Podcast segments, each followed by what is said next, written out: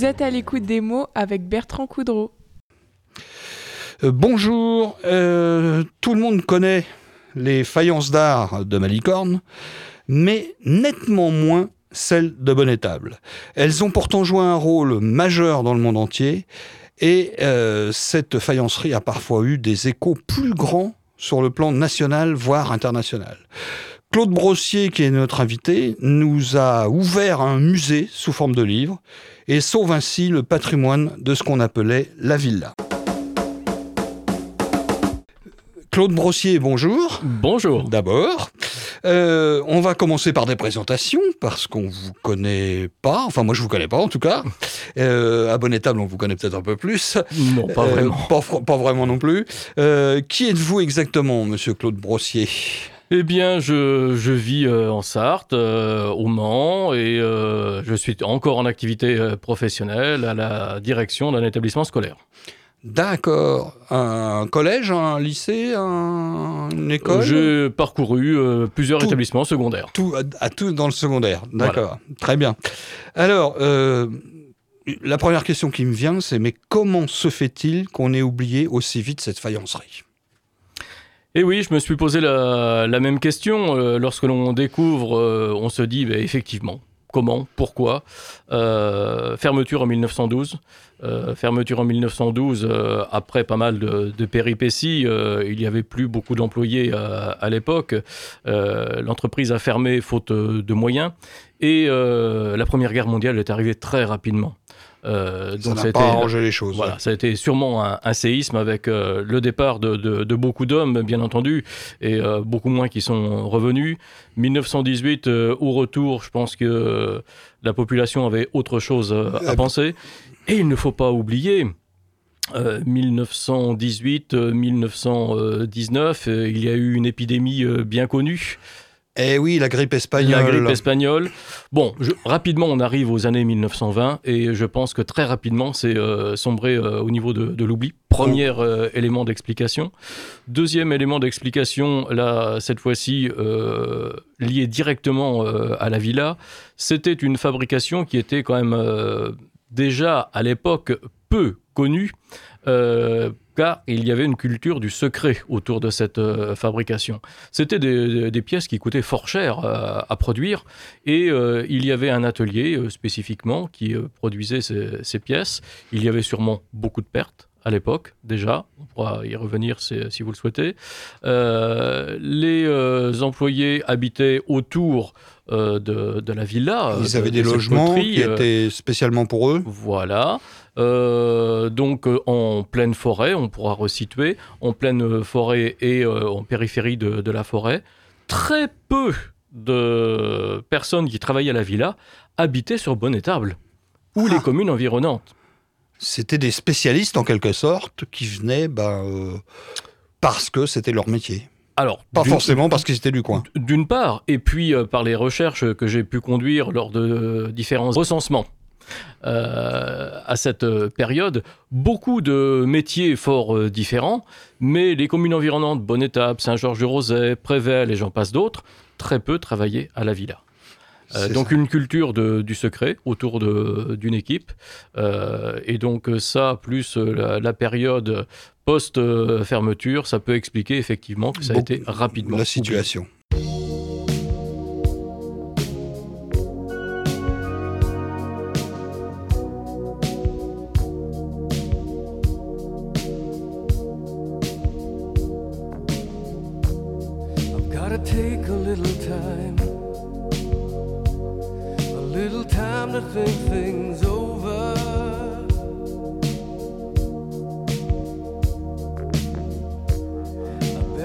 Read between the lines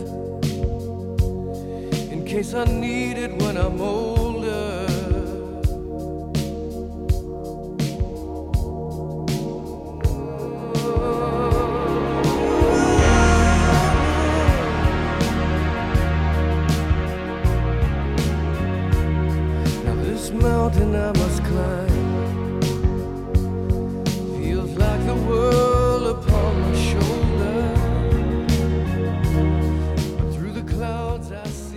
Alors, euh, il faut quand même rappeler que euh, elle a été fondée, cette euh, faïencerie, Villa Duron, hein, c'est ça? Ça s'appelait? C'est cela, tout la. Villa Duron.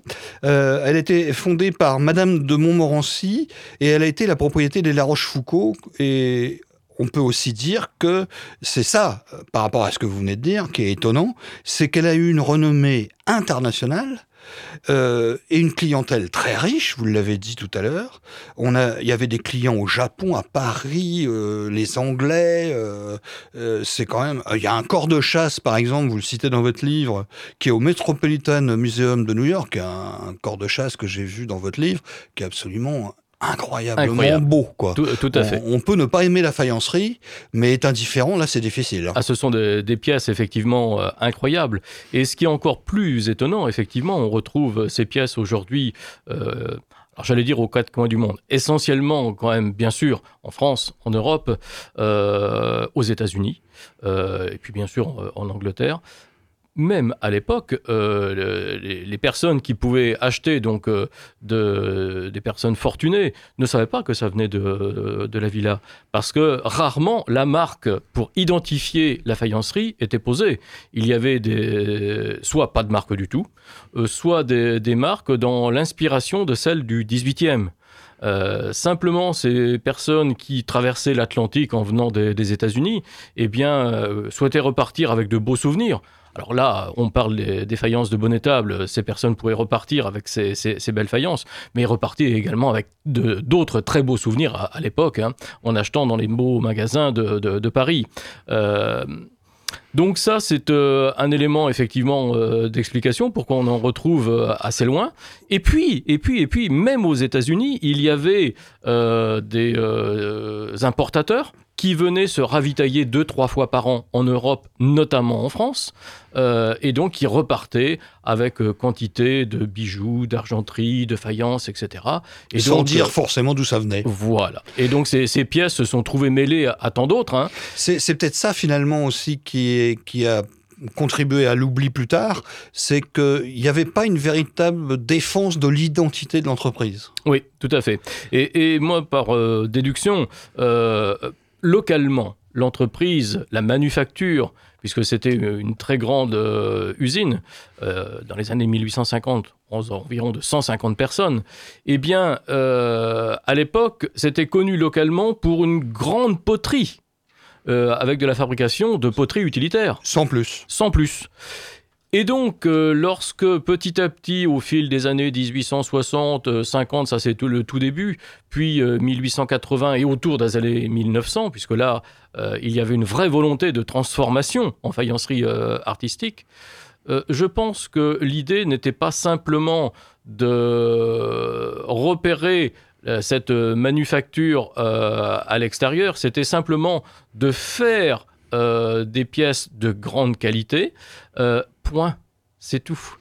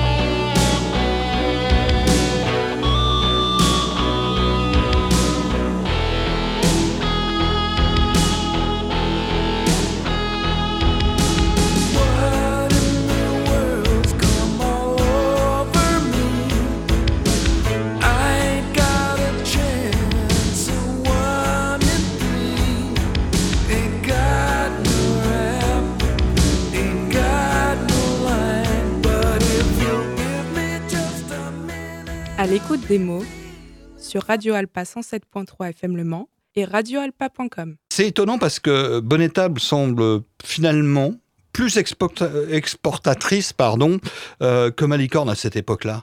Euh, alors que Malicorne est plus connu aujourd'hui, euh, sans doute parce que Bonnetable a duré moins longtemps, ça j'imagine. Et en, en tout cas, Bonnetable rivalise avec Malicorne, ça c'est certain.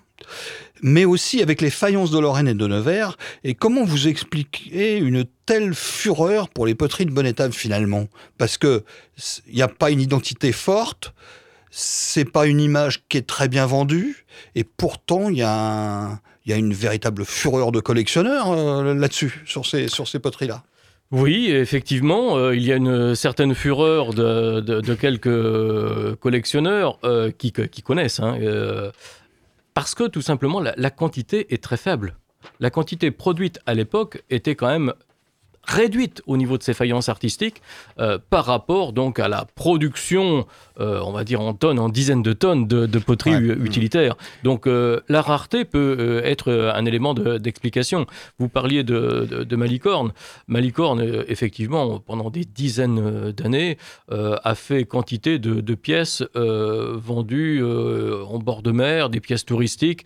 Ça aussi, ça participait au fait que Malicorne soit, soit connu. Bonnetable n'était pas forcément dans cette pratique. C'est ça, ouais. Et, et euh, c'est aussi ce qui explique peut-être. euh, Enfin, la faillite entre guillemets de l'entreprise, c'est justement ces faibles quantités, c'est quelquefois c'est à l'unité, hein.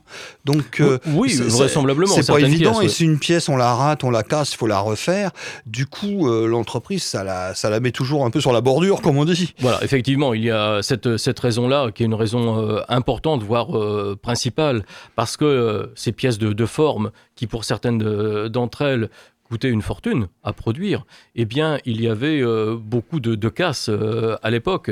Les, euh, des, pièces complexes, il faut tout d'abord les fabriquer, les mouler, il faut les cuire une première fois pour former ce qu'on appelle un biscuit. Déjà là, risque important, puisque à l'époque, je rappelle, il n'y avait pas de four électrique qui était euh, contrôlé. Euh, C'était des fours à bois. Donc euh, déjà, à- lors de cette première étape, pouvait y avoir un Des certain nombre de accidents. rebuts, des Mhm. accidents. Et puis la, la seconde étape fort euh, importante euh, était donc euh, l'émaillage et le décor donc Et posé là aussi, et la deuxième cuisson. Et là aussi, il pouvait encore y avoir des Et accidents. voilà. Donc des coûts de revient qui étaient sans doute assez importants. Et puis le- l'entreprise qui ne pouvait pas vendre à hauteur de, de ces coûts de, Ouais, de ouais. revient. Mm. Donc c'est pour cela qu'en 1912, le choix a été fait de fermer l'entreprise. Pour cette première raison, qui est, euh, je le disais, une raison principale. Et puis euh, aussi, depuis plusieurs euh, dizaines d'années, dès les années euh, 1870, euh, 80 et, et les années suivantes, la poterie utilitaire telle qu'elle était fabriquée à l'époque déclinait, puisqu'il y avait une industrialisation de cette production qui, qui était... qui provoquait une concurrence. qui provoquait une concurrence. Imbattable, imbattable. Et en fait, on s'aperçoit que Malicorne en tire un certain profit pour quand la maison ferme en 1912, euh, puisqu'elle récupère des moules. Vous dites ça dans votre livre, pas mal de moules, si bien que des faïences de Bonnetable deviennent des faïences de Malicorne, alors que la renommée de Malicorne est dans ces cas-là celle de Bonnetable. Et oui. Et oui. C'est un paradoxe incroyable. C'était effectivement assez euh, étonnant. Il faut se, se remettre dans le contexte de, de l'époque. Deux faïenciers importants à Malicorne, euh, Gustave le roi du bois, d'une part, à l'entreprise qui s'appelle euh, Bourgelis et qui existe toujours aujourd'hui. Et puis Léon Pouplard. Léon Pouplard, qui était un illustre personnage de, l'époque, euh, qui a eu euh, une carrière professionnelle pendant des dizaines et des dizaines d'années. Il a commencé à travailler à, à la fin du 19e et il a connu la Villa du Rond en activité. Euh, Malicorne, Bonnetable, ce n'est quand même pas très éloigné. Il a connu, euh, donc euh, il y est vraisemblablement allé, bien entendu. Il connaissait les moyens de production, il connaissait bien sûr la production de Bonnetable. Et donc, lors de la fermeture, c'était pour eux quelque chose d'inespéré de pouvoir acquérir les moules de Bonnetable, les poncifs, enfin, tous les moyens. Et puis là, de par contre, on met une signature Malicorne, là. hein Alors après, effectivement, bah, euh, Bonnetable n'existant plus. Voilà, l'entreprise Bah, euh, était ouais. fermée. Euh, nombre de, de ces moules sont arrivés à, à Malicorne. Alors aujourd'hui, on en trouve beaucoup moins. hein. Euh, un siècle après, il y en a eu beaucoup qui ont été perdus, détruits, euh, même lors d'inondations, etc. Néanmoins, certains existent. euh, je le retrace de- de- de- dans l'ouvrage. Euh, à l'époque, c'était une chance inespérée parce que c'était des, des pièces de forme assez extraordinaires. Et euh, Stéphane Deschamps, qui est donc euh, au- au- aujourd'hui le, patron de la faïencerie d'art de, Malicorne, euh, lui connaissait effectivement cette histoire, mais une partie seulement. Et à travers les recherches que j'ai pu faire, eh bien, on a pu identifier certains de ces moules provenant de Bonnetable, et ça, il ne le savait pas. Et effectivement, aujourd'hui, eh bien, on se dit des pièces, on va dire des pièces de forme assez extraordinaires de Malicorne, beaucoup ont euh, comme provenance Bonnetable.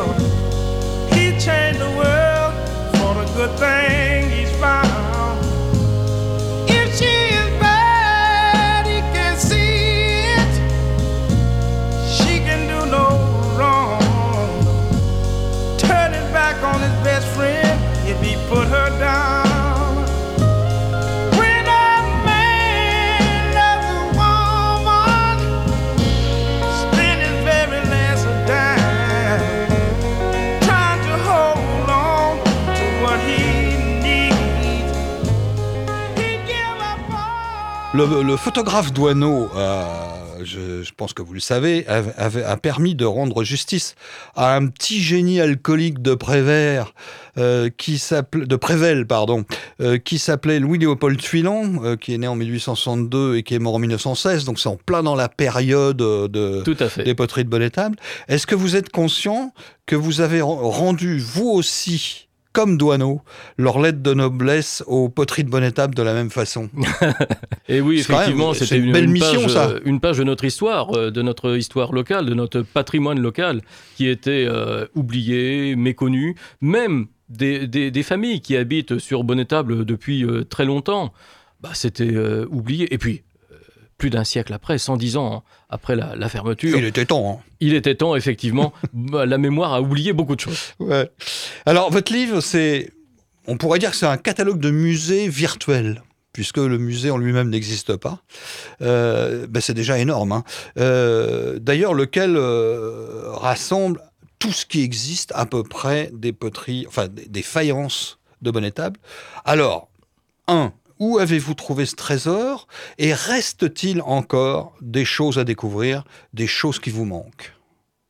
Alors, des choses qui manquent, sûrement. Ça, c'est une certitude. hein. Encore des découvertes à faire Il y a encore des découvertes à faire, ça c'est certain. Euh, on va dire qu'à travers ces, ces recherches, les, les grandes lignes de la production de Bonnetable maintenant sont, sont repérées, sont, sont connues. Il reste euh, bien entendu de, de nombreuses recherches euh, à faire. Euh, alors c'est chercher une aiguille dans, dans une botte de foin. Oui, alors justement, ce c'est ça. ce Où est-ce que vous avez déjà trouvé tout ça? Ce que je souhaite aux, aux lecteurs euh, euh, et Ah, aux chercheurs à C'est de vous, de vous faire des découvertes. euh, ouais. Eh bien, c'est de poursuivre De ces, pour- ces Eh, découvertes, simplement. bien entendu, Mm. d'une part. Et puis, d'autre part, il est certain que même un siècle après la fermeture, il y a matière à recueillir d'autres informations. Ça peut être des anecdotes, ça peut être quelques éléments qui semblent anodins, mais qui peuvent être importants. Des fils qu'on tire après Des et fils puis qui nous tire. mènent vers des pistes intéressantes. Tout à fait. Ben, il y a une piste qui est restée euh, euh, sans issue euh, aujourd'hui sur une facture d'époque de 1907, 1908, donc quelques années avant la fermeture. Il est évoqué une production au niveau de, l'entête, hein, des mots flammés. Eh bien, malgré les recherches faites, aujourd'hui, je n'ai quasiment rien trouvé. Et pourtant, c'était une production affichée de la villa. Donc aujourd'hui, le mystère euh, reste quasi euh, entier. Bon, Sherlock Holmes, on a besoin de vous. Pour rebondir sur la question que, que vous posiez, où avez-vous trouvé tout cela? Ouais, Eh bien, oui, oui. De, de très très nombreuses euh, recherches. hein, euh, Oui, j'ai vu des 5 sa- ans, cinq ans de, de recherche. cinq ans de, de recherche. Comme une histoire euh, policière, en quelque sorte. hein. Euh, on émet des, des hypothèses, des hypothèses qui se trouvent euh, validées pour certaines d'entre elles, d'autres non. On repart sur une autre piste, etc. Voilà, donc on, on part euh, de, de quelques éléments De pas grand-chose finalement. connus de- de- du monde de, collectionneurs. Et puis après, ben voilà, comme une pelote de laine, on tire le, le fil et on déroule. Alors, Ça, ça a été rendu possible aujourd'hui. Nous sommes en 2022. Euh, ça n'aurait pas été possible, voilà, 20 ans, voilà, 25 ans. Internet est là. C'est une chance. C'est une fenêtre sur le monde. On a accès à des archives numérisées maintenant. Exactement. Ces recherches-là Ce qui auraient évite été des déplacements, à euh, 80%. Très coûteux, voilà, des déplacements très coûteux, des choses comme ça. Ça, c'est incroyable. hein. Euh, Et, et donc auprès de, de- de professionnels, euh, je ne vais pas dire à travers le monde entier, mais de professionnels, que ce soit en Grande-Bretagne, voilà, on peut avoir des échanges en euh, Belgique, par mail. aux États-Unis, par mail, euh, voilà. Donc c'est ce qui a permis de faire avancer beaucoup ces, recherches. Alors pour finir, euh, je vais quand même rappeler brièvement quelques petites choses qu'il y a dans votre livre pour, les, pour donner un peu d'appétit aux, auditeurs. Euh, du mobilier miniature qui a fait rêver des enfants. hein. Euh, au pied du sapin de Noël, ça fait rêver. Euh, des, un sa- salon, salle à manger, des chaises, des canapés, euh, des bureaux, des fauteuils. C'est en, en miniature comme ça. C'est, moi, je retourne en enfance. hein. Les... Et on retrouve, je vous interromps, on retrouve euh, certaines de ces mi- miniatures à la faïencerie d'art de, de Malicorne, là où il y a ce- ces moules de bonnet Ah, donc, il est possible encore il est possible, tout à fait. d'en avoir. Et oui, Euh, j'ai vu aussi du matériel militaire comme des homes. Alors les homes, pour ceux qui ne sauraient pas, c'est les casques des, des, des armures.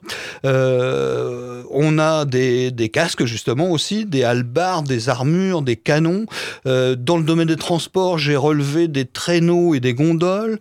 Oui. Enfin, c'est, c'est et encore j'en oublie parce que j'en ai vu d'autres là dans le bouquin que j'ai relevé un peu plus tard, des instruments de musique. et oui, de nombreux instruments alors, de musique. euh, a, on a l'impression qu'on va jouer, pouvoir jouer avec. Hein. Ah. Là, on a l'impression, mais ça s'arrête là. c'est juste une impression. Par contre, Et- effectivement, ils sont extraordinaires. Et j'ai vu que même l'Art Nouveau est passé par Bonnetable. Oui. Alors, il y a, il y a peu de photos euh, sur l'Art Nouveau, mais moi, j'ai toujours été un peu sensible à l'Art Nouveau et, et vraiment, ça, c'est incroyable cette, cette faïencerie. Elle méritait vraiment euh, d'être remise, euh, C'est magnifique, effectivement. C'est vers la fin de la, la production. ah ouais, hein. d'être Euh, remontée à la surface. Ouais. L'Art Nouveau, il y a quelques pièces qui sont retracées dans, dans, cet ouvrage. Bon, il a, il a été fait euh, peut-être des services complets euh, au niveau Art Nouveau. hein. Bien, bah écoutez, je pense qu'on a à peu près fait, fait le tour. Il faut aussi donner envie, hein, donc on va pas tout raconter ce qu'il y a dans le livre. Parce Et que, non, cela dit, il y a quand même une chose que on peut pas leur offrir, c'est les photos. Ça, ils vont, il va bien falloir qu'ils aillent l'ouvrir votre livre pour les voir. ils sont obligés là. obligé. Tout à à, la fait. télé, on pourrait encore faire voir quelques trucs, mais là, c'est pas possible. Il y a de belles découvertes à faire. Voilà, hein. je pense que c'est très intéressant. Alors donc, on va euh, en rester là. Rappel du titre euh, pour euh, les auditeurs, ça s'intitule La faïencerie retrouvée par Claude Brossier, ici présent, euh, aux éditions La Concrète dans la collection Patrimoine, au prix de 39 euros. Alors, je signale quand même qu'il y a 320 pages, 1300 photos.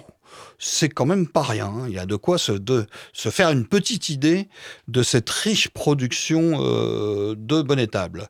Et donc, vous pouvez acheter sur, ce livre sur laconcrète.fr Oui. et dans les librairies, évidemment. Alors, quelques librairies. Quel- Euh, donc, une librairie au, au Mans, bien connue, librairie Tuard. Et puis, donc, euh, aux environs de, de, de Mamers, il y a, de Bonnetable, pardon, euh, il y a à Mamers euh, la Maison de la Presse. Ah, que je connais bien. Et il y a sur la Ferté-Bernard la librairie, librairie Papyrus. Très bien, bah c'est bien tout ça déjà. Et euh, C'est disponible euh, également à l'Office de tourisme de Bonnetable et de Mamers. C'est logique, tout ça. Eh ben écoutez, Claude Brossier, je vous remercie beaucoup.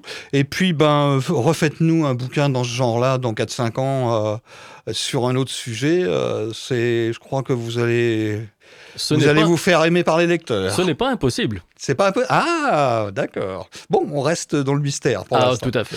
Voilà, bah merci à vous. Et puis, euh, bah sinon, je vous retrouve euh, dans deux semaines pour une nouvelle émission avec un nouvel auteur et un nouveau bouquin, voire plusieurs bouquins, parce qu'il y a des auteurs, ils ont plusieurs bouquins très intéressants.